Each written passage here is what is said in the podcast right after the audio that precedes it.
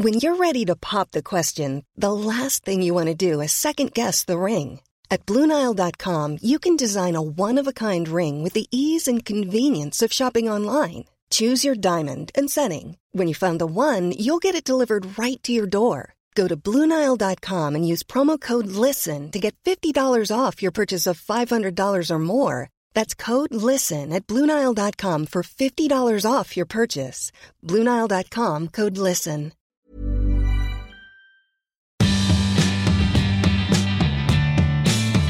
Bonjour, c'est Valérie Tribe. Je suis très heureuse de vous accueillir dans mon podcast dans lequel on parle fringues, fripe, sap, vêtements, vintage, élégance, fashion week, fast fashion, slow fashion. Allez, chiffon saison 8, c'est parti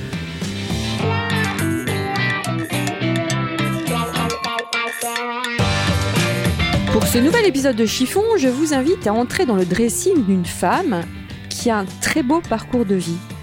Emmanuelle Cardesi se voyait boulangère, elle est devenue créatrice de maillots de bain, un comble pour une femme qui adore être nue et qui pratique le, le- le naturisme. Pour elle, la mode est avant tout une récompense. Bonjour Emmanuel. Bonjour. Alors, j'ai plus que synthétisé ton parcours de vie. hein. C'est-à-dire qu'on est, je suis passée de la boulangerie au maillot de bain. Entre-temps, il y a eu d'autres choses. Mais alors, plein de vie. tu as eu plein de plusieurs des vies, pépins ouais. de vie et un très, ce que j'ai dit, c'est un joli parcours de vie. Alors, t'as commencé- ton rêve, c'était d'être boulangère. Oui. Et tu t'es retrouvée au Langzo. Merci qui? Merci papa Merci ça? papa. Oui, merci papa qui n'a jamais voulu que je fasse d'études courtes.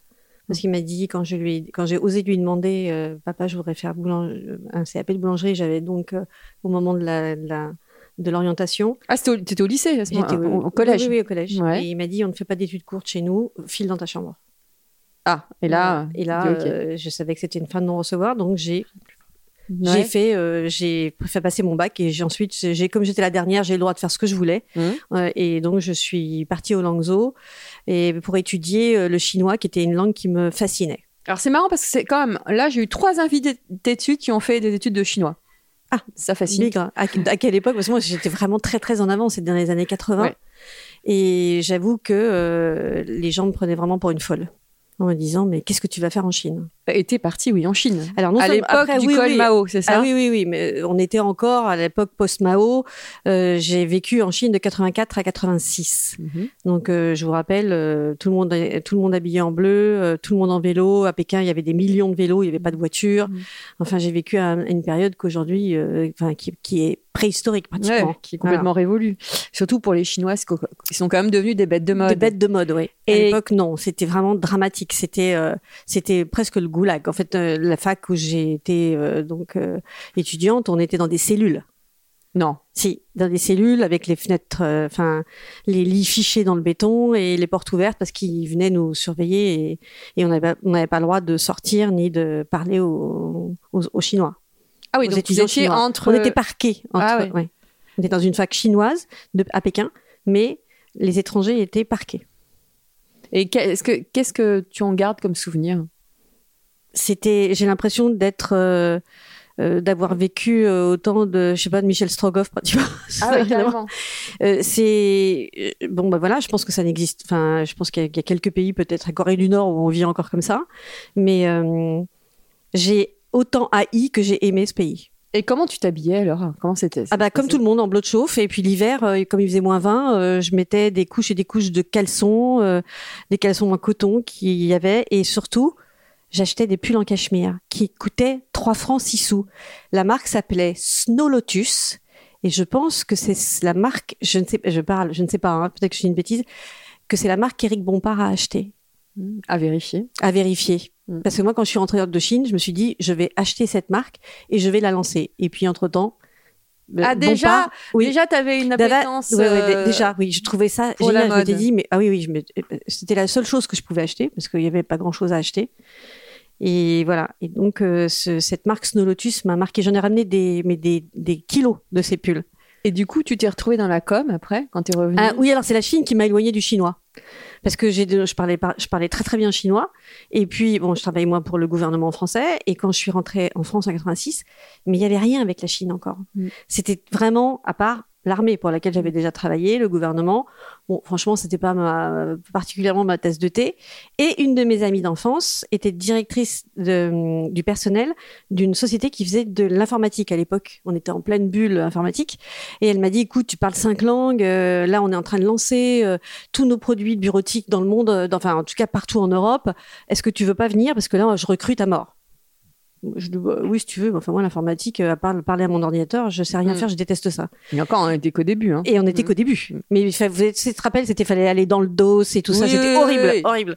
Et donc, euh, d'ailleurs, j'ai jamais su m'en servir. Et donc, j'ai été embauchée dans cette boîte et j'ai commencé, en fait, à organiser des conférences de presse et des présentations de produits. Et c'est comme ça que je me suis éloignée de la Chine. Ouais. Voilà. Et t'es rentré dans la com. Je suis rentrée dans la com comme ça par accident. Et ensuite, quelqu'un de cette boîte a donné mon CV chez Disney. Et moi, je disais, mais jamais j'irai travailler chez Disney, c'est une secte. Et pourquoi?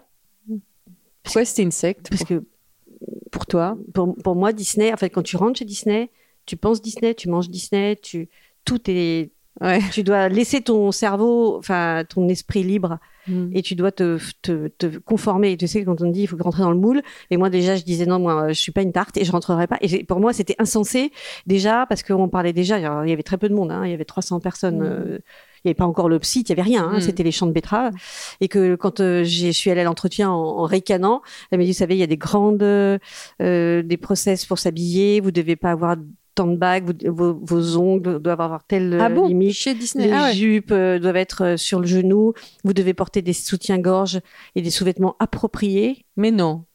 Pour moi qui n'ai jamais porté de soutien-gorge, mais de quoi je me mêle? Mais jamais de la vie. J'y suis rentrée et ça a été les plus belles années de ma vie. C'est un peu mes potes euh, chez Disney sont devenus, sont toujours mes amis. Mm. C'est comme si j'avais fait euh, l'indo quoi. On a quand on a fait, tu sais, quand tu Mm. fais ton service militaire. Mm. Et j'ai fait quatre ans dans cette boîte en pestant, en râlant, parce que sinon je râle tout le temps. Mm. Mais c'est la plus belle expérience. C'était une belle formation. une formation exceptionnelle. Après, t'es passé dans d'autres boîtes, dans d'autres belles boîtes. Ah oui, après, je suis Alexandre de passée dans Paris. de belles boîtes. Alexandre de Paris, magnifique. Le studio Harcourt. Aussi. que j'ai eu la chance de diriger pendant deux ans, euh, que j'adorais, qui- que j'ai... Déjà, quand j'étais jeune, je rêvais de me faire faire un portrait chez Harcourt. Et quand j'ai su qu'il était à vendre, j'avais dit au père de mes enfants, viens, on l'achète. Mm. Et bon, euh, pour des raisons personnelles, je n'ai pas pu l'acheter, mais euh, le, le directeur artistique, qui était devenu un ami, m'a dit mais viens m'aider, viens m'aider à relancer cette belle maison. Et voilà. Donc j'ai réinvité plein de stars à venir se faire photographier parce que exactement comme dans n'importe quel autre process, les gens s'identifient aux stars. Donc si Ah, tu maintenant, as c'est aux influenceurs. aux inf- à mais là c'était vraiment voilà il y avait euh, je veux dire euh, euh, on avait Carole Bouquet qui a une photo sublime. Moi, j'ai invité Laetitia Casta, qui pour moi c'est la plus belle photo de, de Laetitia, c'est la photo Harcourt. Et puis Sophie Marceau, Guillaume Depardieu est venu. Enfin bon, j'ai invité des, des, des, des, des générations de de- D'acteurs. Ouais. Mais en 95, tu, es, tu passes quand même ton diplôme de la boul- pour être boulangère. En fait, euh, Comme mon ça père m'avait non, pas comme ça. En fait, j'ai toujours aimé. Pour moi, le pain, c'est vital. Euh, Je, je peux traverser tout Paris pour acheter une bonne baguette. Mm. Je mange une baguette par jour, toujours, tous les jours. Et, et à, à- à l'occasion d'un d'un moment de entre deux jobs, je me suis dit allez je tente et je suis allée passer en douce hein, parce que je n'osais pas le dire parce que je me suis dit si je me plante à, à l'entrée, euh, ça va pas le Mhm. faire. Donc je suis allée passer le concours. C'était un concours parce que quand tu es adulte, c'est un concours. Mhm. Et donc, eh ben, quand j'ai quand j'ai su que j'étais prise, j'étais folle de joie. Et j'en ai bavé plus que pendant mes cinq ans à la fac. C'est très dur. J'ai un respect immense pour tous ces métiers parce que franchement, euh, T'as travaillé dans une boulangerie? Non, j'ai pas travaillé. J'ai passé euh, donc le, le- le diplôme des- de l'école des Grands Moulins de Paris, Mhm. un CAP de boulangerie et un BEP d'alimentation, tout ça dans le même euh, Package. et- voilà, même package. Et je me, en me disant toujours, un jour je m'en servirai, parce qu'en fait à cette époque-là, avec le père de mes enfants, on avait un, un château dans le Bordelais. Et donc à l'époque, hein, 95, il y avait tous les Félix Potin à racheter. Ouais. Et je j'arrêtais pas de dire au père de mes enfants, s'il te plaît, viens, on, on rachète les Félix Potin et on transforme ça en boulangerie avec notre, notre vin. Mhm. Et moi, j'ai des cousins et encore, c'est ça qui font des fromages. Et on fait un concept, Mhm. assiette, machin. J'étais trop en avance. Mhm. C'était Bah, de toute façon, tu passes ton temps à être en avance. c'est hein. ça. Je- et je- le problème quand on est en avance, c'est que quand on a, on a, on a tort. Bah, je sais, je connais bien la chose, je connais bien le sujet, Voilà. figure-toi. Exactement. Alors, en 2012, tu crées une ligne de maillot de bain, enfin une marque de maillot de bain. C'est ça? Je sais même pas si c'est une marque de maillot de bain. Au début, je ne pensais qu'au bonnet de bain. Oui, c'était les bonnets de bain. Donc Ouais. c'est ça, c'est parti d'un bonnet de bain. Voilà, moi j'ai toujours nagé, toujours, toujours, toujours depuis Mais que je suis nu. petite, Menu. à poil, toujours, à poil. Et parce qu'en fait, en Corse, euh, ma, ma grand-mère paternelle avait euh, énormément de terre et on avait une plage qui était privée et qui et pendant 20 ans, euh, eh bien, on n'était que les cousins et moi j'étais toujours à poil. Pas mes cousins forcément, mais moi toujours. D'ailleurs aujourd'hui, ils se marrent encore. hein, j'ai 60 ans et se disent toujours, toi Manou, t'es toujours, t'es toujours cul nu. Et, euh, et mais j'ai une tignasse incroyable et comme je nage, évidemment, j'habite Paris et j'allais tout le temps à la piscine en râlant.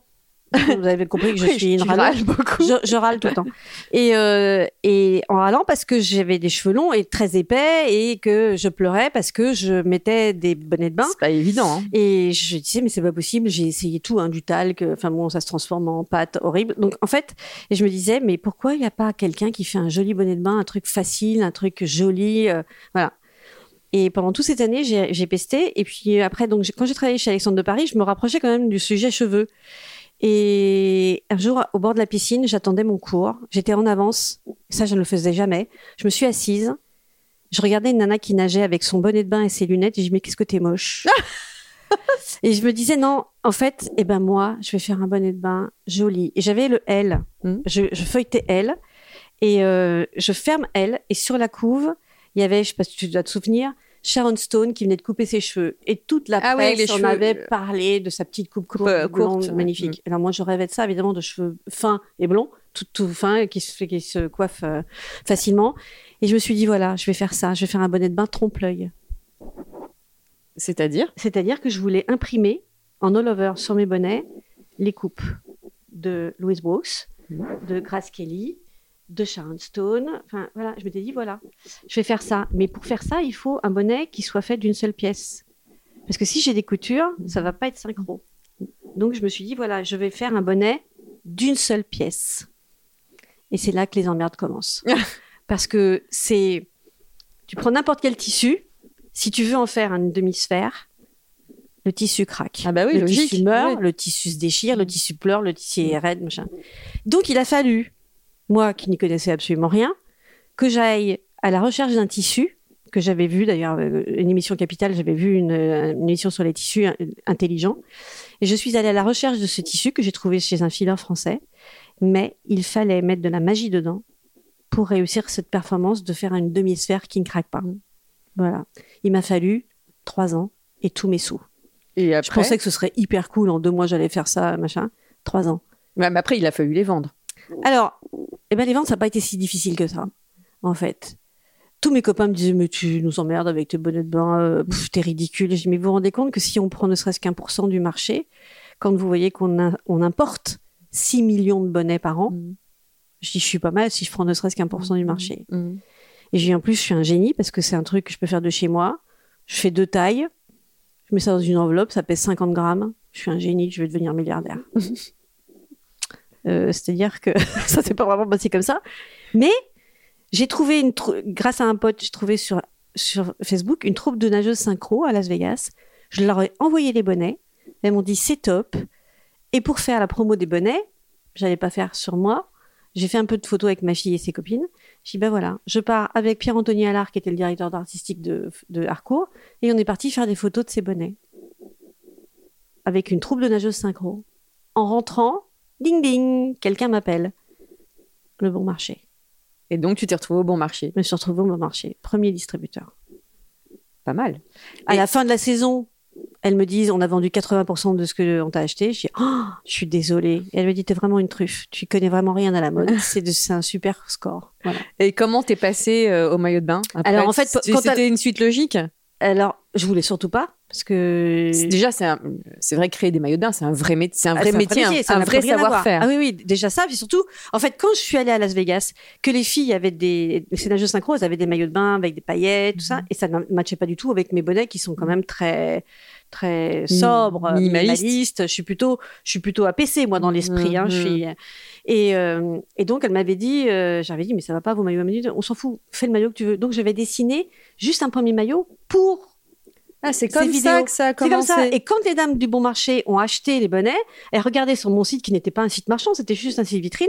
Elles voyaient la petite vidéo que j'avais faite avec ces nanas qui nageaient avec ces maillots magnifiques. Elles ont commencé à me demander les maillots et moi j'ai répondu 100 fois Non. mais je fais pas de maillot, je ferai jamais de maillot. Et qu'est-ce que- quel a été le déclencheur? Et ben après euh, c'est les acheteuses du bon marché qui m'ont dit mais euh, tu devrais écouter ton marché là, peut-être Mhm. qu'il y a un truc à faire. Ouais. Et donc euh, Pourtant, le, c'est un marché assez concurrentiel. oui, mais moi je voulais faire du maillot de bain sport. Moi je suis dans le sport. Alors C'est vrai et pas vrai. sport est très. euh, Voilà. Le, oui, j'ai un pied dans le sport, un pied dans la mode. Voilà, Parce je que vous je- encourage à aller voir le site euh, et découvrir les collections.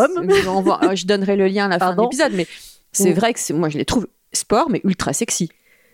Alors Après, ça dépend. On n'a pas tous Ouais. la même définition du sexy. Oui. hein, mais... moi pour moi les six morts et puis c'est vrai que je trouve que moins moins euh, plus on cache plus c'est sexy plus c'est joli euh, moi mon- vraiment mon truc c'était je fais du sport dans l'eau depuis des années depuis 30 ans je fais des cours d'aquagym enfin tout ce qui tout ce qui est créé dans l'eau j'y vais parce que j'adore ça Mhm. et mes potes au début quand j'ai commencé les bonnets ils ont dit mais c'est un sport de vieille dame Aujourd'hui, euh, ils font musette parce que c'est pas du tout euh, un sport. Maintenant, les sports dans l'eau, euh, déjà, on vit vieux euh, et on peut les pratiquer jusqu'à euh, 95 euh, sans problème. Et, et je disais, oui, mais moi, c'est le monde de la piscine, c'est un aimant à mocheté, quoi.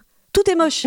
Le bonnet, le maillot, les claquettes en. Enfin, tu mets Gisèle Bunchen avec Même une paire de claquettes euh, en plastique, elle est moche, quoi. Mm. Et, en général, tu prends les vieilles serviettes, euh, tu vois, Mm. et tout est moche. Donc j'ai dit, bah non, moi, je vais mettre de la beauté là où Et de l'élégance. et de l'élégance, surtout là, à l'endroit, quand tu te mets à poil. Quand tu es vulnérable, parce que quand tu t'habilles pour aller jouer au tennis ou pour aller faire du running ou du pilate, tu caches. Là, avec 60 cm de tissu, tu dois ressembler à quelque chose. Et moi, quand j'étais jeune, ça me gênait pas d'aller à la piscine et d'avoir un maillot. Aujourd'hui, à 61 ans, c'est pas du tout le même discours. Tu veux quelque chose qui te calme Je veux bien. quelque chose qui me calme et je veux quelque chose qui me mette en valeur. Et moi, j'ai mes clientes, en fait, celles qui m'ont dit, mais d'abord, vos maillots me donnent envie de retourner à la piscine. Et ensuite, j'ai des femmes qui m'écrivent en me disant, on ne m'a jamais regardé comme ça. Et j'ai plein de compliments. Ça, c'est flatteur. Et moi, je pleure. Parce que, en fait, je fais pas des maillots de bain, je fais des maillots de beauté. Oh, c'est joliment dit. Alors, tu as eu une, une véritable éducation à la mode, Oui. Euh, notamment avec ton père. Parce Avec quand, un- tu m'as- quand on a préparé l'émission, tu m'as fait beaucoup rire. Ton papa assortissait ses fringues au cou à la, Ses costumes. ses costumes à, À la à couleur de ses voitures. voitures. Oui, absolument. C'était un fondu de voiture. Alors euh, à l'époque, euh, je parle d'un temps, euh, donc il adorait les DS qu'il avait en quantité et il assortissait quand il partait avec son costume gris. Il prenait la DS grise et, il a toujours fait ça. Il faisait ça et et, et j'ai été élevée à ça en fait. J'ai plus été élevée dans la mode par mon père que par ma mère. Ah Qui oui. était beaucoup Oui, plus classique. plus, euh, Ouais, et, Et, c'est mon père. quand tu l'as, je l'ai dit dans l'introduction, la mode était une récompense. Oui. Et tu as eu une véritable éducation à la mode. Mon père euh, s'habillait exclusivement chez Pierre Cardin.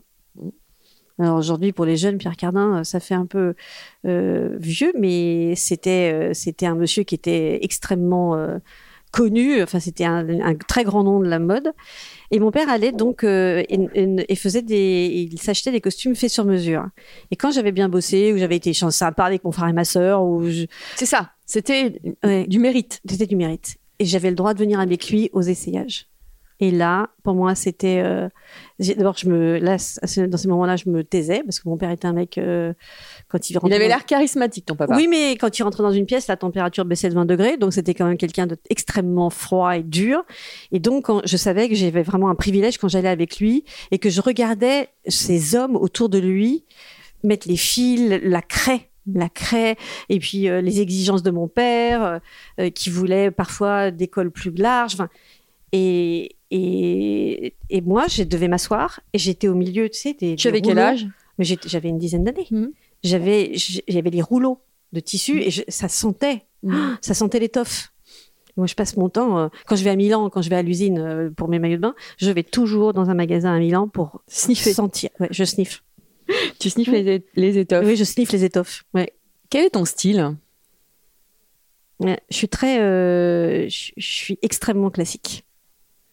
Euh, Extrêmement classique. Alors, avec- Euh, je va vais dire- te décrire. tu as une robe noire très belle, mais tu m'as dit ça fait trop hôtesse de l'air, donc en dessous t'as mis un tutu. Oui, un tutu Ce répéto. que je n'appelle pas, c'est pas vraiment classique. Non, disons qu'il y a toujours un twist d'originalité. C'est-à-dire que oui, il y a peut-être il y a, il y a toujours un petit clin d'œil. Mais par exemple, je n'achèterai jamais une pièce forte avec qu'on pourra dater. Hmm. La pièce de- T'aimes l'intemporel. voilà, j'aime l'intemporel. Tu Et me l'as dit, et la discrétion aussi. Ouais. Alors par exemple, je comprends très bien les joailliers qui mettent le diamant à l'intérieur de la bague.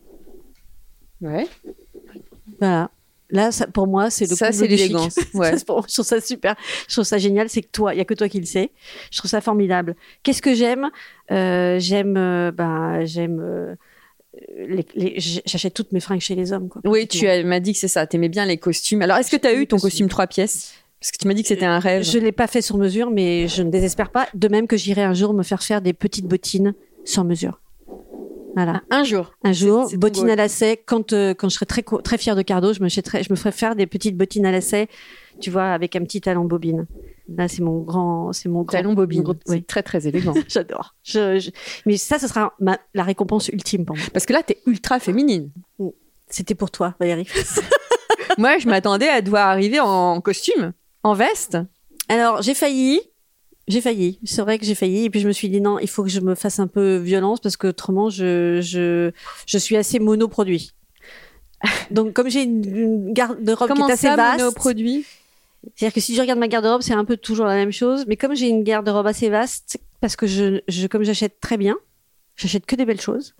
Mes enfants me disent, maman, euh, tes trucs d'années 80. Oui, j'ai des, des vêtements des années 80. Voilà. Mais de J'achète pas qualité. fast fashion. J'achète jamais. Et ça, j'ai éduqué mes enfants comme ça, en disant non, pas de fast fashion. Achetez peu, Mais, mais de très belles pièces. À quel âge as-tu trouvé ton style? T'as toujours été ou t'as toujours été dans cet état d'esprit? J'ai toujours été dans cet état d'esprit. Chez Disney, par exemple, les, mes- les dames américaines donc, qui travaillaient bon, passaient tous les jours dans mon bureau pour voir comment j'étais habillée. Ouais. Mm. Aujourd'hui, à Clichy, où j'habite, la dame, euh, moi je vais à la boulangerie donc tous les jours, tous les jours, elle me demande de passer. Quand je viens acheter ma baguette, elle me dit tournez et elle regarde comment je suis habillée. C'est beau. Oui, je trouve ça, je trouve ça hyper touchant. Quel est le vêtement que tu ne porteras jamais? Mm, Je peux pas dire de marque. si, si, on peut tout dire dans chiffon. Après, c'est toi qui assumes. hein. S'il y a des. euh, si on- Euh, un vêtement de chez Desigual. Ah oui, bah ça, mais ça, on me l'a cité 15 000 fois parce Ouais. que c'est très coloré. Très coloré. Ouais. C'est quoi le la vêtement que je porterai jamais, Ou une forme de un vêtement? Sarouel. Ouais, c'est c'est pas- c'est vrai que c'est pas évident à porter. Et as-tu le souvenir d'un fashion faux pas? Ah, J'en ai fait plein des fashion faux pas. Et le regard des autres? Mm. Le regard des autres, c'est-à-dire par rapport Parce à... que justement, par rapport au fashion faux pas, est-ce que le regard des autres te dérange? C'est l'autre qui, qui te dit Non, que tu as fait un fashion faux non, pas moi je suis très Ou alors c'est toi? C'est moi. Moi, je peux, je peux me dire, je peux me dénigrer euh, de la tête aux pieds, je peux me parler en me disant ma pauvre. non, oui, des fashion faux pas, j'en ai fait. Trop de maquillage, euh, trop de, trop de d'accumulation. Maintenant, je, enfin très vite après, je me suis rendu compte que je- j'ai jamais dérogé au truc des trois couleurs. hein. Hmm. Ah oui, Mm. toujours. Toujours. Et si tu ne devais garder qu'un seul vêtement de ta garde-robe, dans ta garde-robe, ce serait lequel? Un costard. J'ai un- une veste avec un avec un gilet Mhm. que j'associe soit avec un jean, soit avec un pantalon fluide. Voilà, ça c'est moi. que tu as depuis longtemps? Ouais. Ou alors non, pour être vraiment vraiment honnête, c'est le bleu de chauffe. Ah, quand même. Ah, On revient Le en Chine. Mais ça je l'ai depuis que j'ai en Corse. Bon parce que j'ai passé tous mes étés en Corse, je suis corse à 100%. Oui, ça, je crois qu'on l'avait compris Ouais. que corse. Il y a Et un- fière de l'être. Ouais, Très fière de l'être. Il y avait une petite rue à côté de la place Saint-Nicolas à Bastien, un petit magasin qui vendait des bleus de chauffe. Mais depuis que j'ai 10 ans. Mhm. Et j'ai passé toute ma jeunesse, mais même et aujourd'hui, j'en ai retrouvé un sur le marché de Saint-Florent l'année dernière, euh, l'île Rousse, et j'ai retrouvé donc ce vêtement. Je peux le porter hiver comme été. Et- magnifique. C'est- vrai que ça, ça vient de Chine. Ouais. Et, et alors, euh, si tu devais donner un conseil aux femmes qui te suivent, euh, qui savent pas trop comment s'habiller, c'est quoi pour toi le bon vêtement, le bon basique à avoir dans sa garde-robe? Je veux dire un maillot de bain. Oh Un maillot de bain, oui, oui. Oui, on va parler de maillot de bain. Le bon justement. basique, c'est celui le truc où tu te sens, euh, tu te sens plus proche de ta vérité, quoi. C'est-à-dire qu'il n'y a pas de C'est qui le, truc euh, que, dans lequel tu te réfugies euh, le, quand tu vas. Mm. Moi, j'ai des potes qui parfois mettent des vêtements. Je dis mais c'est pas toi. Ah, tu, tu le dis. Tu ah le oui. dis. Ouais. Quand t'aimes pas un truc sur quelqu'un, tu lui dis? Bah, mes amis, ouais. Mais moi, c'est pareil. Parfois, je me suis déguisée. Donc, c'est pas moi. Donc, je me change. Je peux me changer 15 fois dans la journée. hein. Ah, du coup. Mais alors, c'est quoi quand t'es déguisé Ça revient au fashion faux pas, quelque part. Ouais, c'est quand je suis overdressed. Mm. Beaucoup. Ouais. Quand euh, je- Et à chaque fois, je me dis non, il faut enlever. Enlever. Quand tu as des rendez-vous importants, euh, notamment pour Cardo, Mm. euh, est-ce que tu as un vêtement qui te rend plus forte? Ah bah, je mets ma jupe. Une jupe ou je mets la jupe tu me Cardo. la jupe Je mets la JDD, Ah, ah. la jupe de chez Cardo. Ouais, la jupe que j'ai dessinée.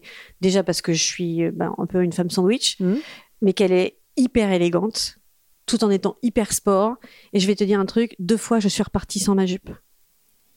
Et t'es reparti en culotte? Je suis repartie en culotte. et j'ai eu la chance parce que les deux fois, j'avais un impair. Ah oui, ah oui, c'est ça. Et je suis repartie deux je fois que t'imaginais dans le métro en culotte, non, c'était pas deux mal. fois, les dames avec qui j'avais rendez-vous me disaient mais je la veux. Ah. Ah, je, vais- je connais la courte, mais je savais pas qu'elle est en version longue. Oui, en fait, toi, je t'avais passé des courtes parce que ça a été celle du shooting. Mhm. Mais moi, elle, elle- en fait, cette jupe, elle arrive normalement au genou. Mhm. Elle est coupée bord franc pour que les dames qui font du tennis, qui veulent jouer avec au tennis, ou qui jouent au golf, ou qui veulent faire du vélo, enfin voilà, elles peuvent la, la couper à la hauteur qu'elles veulent. Pas de problème d'ourlet. Alors, euh, autre, toi qui es dans les maillots de bain, revenons au maillot. Est-ce qu'il y a un maillot qui va à toutes les femmes ou alors euh, chaque corps a un peu euh, son type de maillot? Alors, au début, on disait que le jean c'était universel, puis on se rend compte qu'il y a des tailles bas, tailles hausses, des, des trucs, voilà. Moulant, Et pas je moulant, différentes formes. Voilà, là, et moi, alors, étonnamment, sans aucune prétention, j'ai fait un maillot de bain qui s'appelle le Cardolo, que je porte. C'est celui que j'adore. Tout le monde me dit, ah ouais, ton best-seller, le dive avec le zip dans le dos. c'est... Je le confirme, il est Oui. parfait. Et ben moi, euh, il me va comme un tablier à une vache, il me va pas du tout. Pourquoi? Je ne sais pas, il n'est pas fait pour moi. Je l'ai dessiné pour moi et il ne me va pas. En revanche, le Cardolo, qui est une simplicité, qui est, qui est- tout le monde dit oui, mais il, est- il a rien de spécial. Il est fabuleux à porter. D'abord parce qu'on est nu, on a l'impression d'être nu et ça, ça me va bien. Et qu'ensuite, il galbe bien. il galbe et surtout les épaules, les, les- les bretelles ne tombent pas.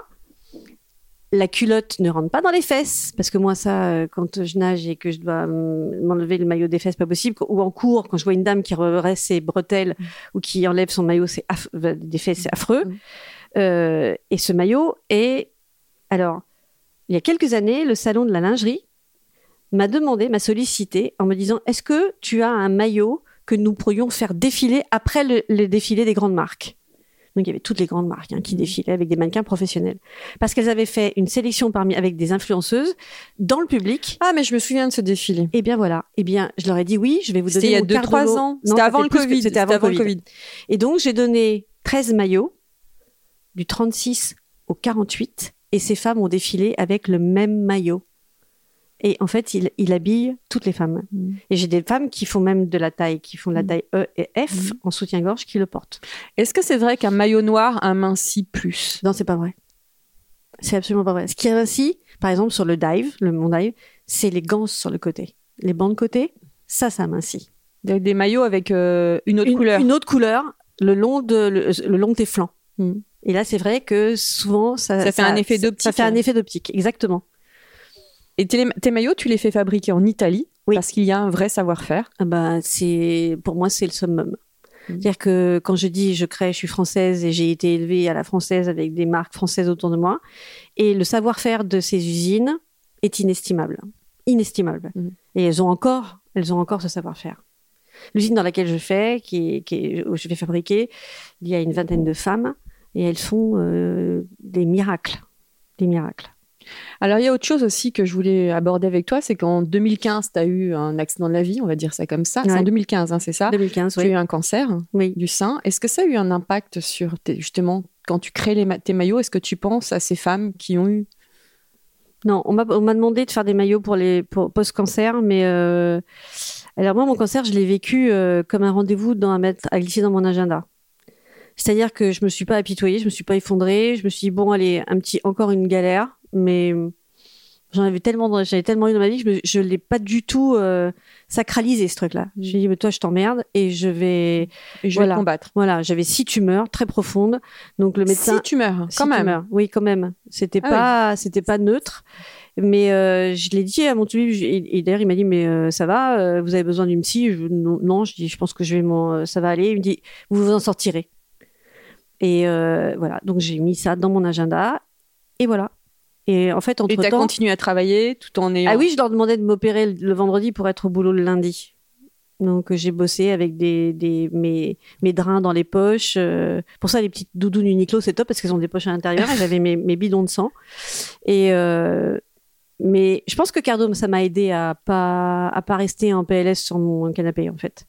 Et euh, je l'ai je l'ai vécu comme ça. Après, aller faire des maillots de bain alors qu'on me demande oui de faire des maillots de bain avec des trucs tout ça, j'ai pas envie les filles quoi. Est-ce que quelque part, t'as pas envie de laisser ça derrière toi? Je, par- je peux parler en connaissance de cause. Parce Oui, que, bien sûr, bien sûr, je sais. Oui, bien sûr. J'ai Ouais. une leucémie, donc. Ouais. euh, et je sais que j'aime pas trop en parler non plus. Non, moi j'en parle. Franchement, j'en Oui, non, parle. mais j'en parle. Ouais, on en parle. Mais Mais, Je voilà. le mets derrière, c'est passé. Et alors moi j'ai du mal à toi encore avec la. Moi je, moi je suis quand je me- quand je me douche tous les matins, euh, je suis tailladée de partout. Ouais. J'ai été opérée quatre fois. Mm. Ils m'ont, j'ai été opérée d'un premier sein, puis après le deuxième, et après ils m'ont, ils m'avaient mis des prothèses qui c'était insupportable. J'ai en- fait enlever les prothèses, donc je suis repassée quatre fois sur le billard. Et c'est très douloureux en plus, hein, les prothèses. Les prothèses, ah oui, pour moi, c'était pas possible. Mm. C'était, il y a des femmes qui supportent très bien, moi, j'ai jamais accepté. Voilà. Mais euh, non, je pense que je suis pas du tout prête à faire des maillots de bain pour les femmes euh, qui. Il y a des marques qui font ça très bien. hein. Et là, Ouais. est-ce que au niveau des maillots de bain, repa- repassons à une Oui. chose plus légère, qu'est-ce Ouais. que tu ambitionnes de faire pour Cardo? Est-ce que tu as d'autres projets? Alors, ou- oui, j'ai, enfin, des projets déjà de perdurer parce que c'était quand même des périodes super dures hein, Mm. avec les, toutes les piscines fermées pendant deux ans. Euh, euh, moi, je vends beaucoup dans les hôtels de luxe, ils étaient aussi fermés, donc euh, les ventes s'en sont ressenties. Euh, moi, la prochaine étape, c'est de m'adjoindre une équipe et de tout déchirer. Voilà. C'est-à-dire d'évangéliser l'Asie, puisque maintenant les Asiatiques se mettent à, à nager, et que ils font aussi des hôtels de luxe, et que ben, y a un marché magnifique à conquérir. Voilà. Où puisses-tu ton inspiration? Alors je ne sais pas, figure-toi, je pense que la nuit, c'est la nuit, ça me réveille. C'est, curieux. Alors, Alors, je m'interdis d'aller dans les magasins. Je vais très très peu dans les magasins. Même pour t'habiller? Tu chopes en ligne plutôt non? Jamais. Oui, Ah j'ai du tout- mal à t'imaginer. Ah non, euh, je suis pas en ligne. Non, je, je sais pas faire ça. Non, je vais. C'est rarissime que j'aille me promener. Alors c'est, peut-être deux trois fois dans l'année. Je suis pas une addict euh, au shopping. du shopping, mais euh, j'adore les livres euh, de Bourdin, enfin, les photographes qui, Ouais. qui- ça, ça C'est là que tu puisses vraie ton inspiration. Et Instagram? Instagram, je, je ça, m'angoisse beaucoup, donc. euh, Ça t'angoisse? Oui, parce que je vois tout ce que font les autres et je me dis oh là là là là là, il faudrait que je fasse ça, il faudrait que je fasse ça, puis en fait euh, non, je reste. euh, Au contraire, il faut garder Ouais. ton. Moi, je reste toujours. Oui, je Il suis faut garder ta singularité. Oui, oui. Ah, Quand on me dit oui, il faut que tu fasses des maillots sexy, des trucs comme ça, je dis je ne peux pas, je peux pas. D'ailleurs- je, ne sais pas dessiner ça. Ça revient à ce qu'on disait tout à l'heure. Mm. Qu'est-ce qu'un maillot sexy? Exactement. Un maillot sexy, pour moi, c'est sûrement pas un truc où on, on dénude les fesses ou les seins, pas du tout. Oui, les tangas? Non, tanga, je suis pas preneuse, pas du tout. Et pour faire, pourtant il y a des, des des surfeuses qui ont ce genre de truc, mais c'est avec des maillots très techniques, Mhm. donc c'est étudié. Mais tu Euh, fais des maillots aussi très techniques. Tu fais des Ah, moi, maillots ils sont très pour, les, techniques. pour les kiteuses. Oui, alors ils sont avec techniques. les manches longues. Voilà, manche longue, le, celui avec le zip, Mhm. euh, parce qu'il est épais et que ça permet de rester dans l'eau un peu plus longtemps parce qu'on a moins froid. Je fais des maillots techniques, mais je veux que ce soit élégant. Je veux que les, que les femmes et les hommes se retournent en se disant la vache, c'est quoi ce truc? Et j'ai beaucoup de clients qui me disent, vous savez, quand je suis dans le vestiaire, les dames viennent me voir doucement, en disant, vous pouvez me dire ce que c'est que la marque de votre maillot? Moi, on m'a déjà abordé Ouais. en Bretagne avec. euh, J'avais les maillots à zip Ouais. qui sont assez épais. Donc, quand on nage dans l'eau froide, c'est quand même euh, pas mal. On m'a demandé la marque euh, du maillot de bain. Je sais. Et c'est vraiment ce truc-là qui me, à chaque fois, ça me fait sursauter. Je dis, ah ouais, c'est drôle que, que c'est tellement Ce que me disent les gens, c'est que c'est unique. Alors, évidemment, c'est pas unique parce qu'il y en a plein, les combinaisons de plongée, c'est comme ça. Mais il y a quelque chose qui s'est adapté. Voilà, j'ai dessiné un truc en plus. Et est-ce que ça t'arrive d'être euh, sur une plage ailleurs que sur Ouais. ta, dans ta La plage petite crique, en de- Corse. de ta petite crique corse Est-ce que ça t'arrive d'aller sur une plage et de regarder les Tu dois faire des bons parce que c'est vrai que tu regardes les, femmes sur la plage, je suis, c'est pas je suis assez féroce. Ouais. Ouais, franchement, je suis féroce. Je suis même pas gentille du tout. Je dis rien, mais euh, alors, si par contre, je regarde les maillots de bain euh, de temps en temps. Enfin, moi, je trouve qu'il y a des marques de maillots de bain absolument sublimes.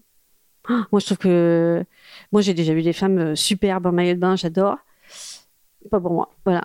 C'est en tout cas, c'est pas Cardo. Mm. C'est sûr que je, je, je t'ai C'est très un beau maillot de bain, c'est très très difficile. Alors, je vais, je le dis et je le crie et je le dis et je voudrais l'écrire sur un 4 par 3. La pièce la plus difficile à acheter du vestiaire féminin, c'est ni tes pompes, ni ton manteau, ni même ta lingerie. Parce que la lingerie, on s'en fout à la limite si tu achètes de la mauvaise lingerie, que tu as des Mm. marques avec Mm. ton soutien-gorge et que voilà, Ça et que ta voit par brete- ton mec. ta hein. bretelle Ouais. tombe au.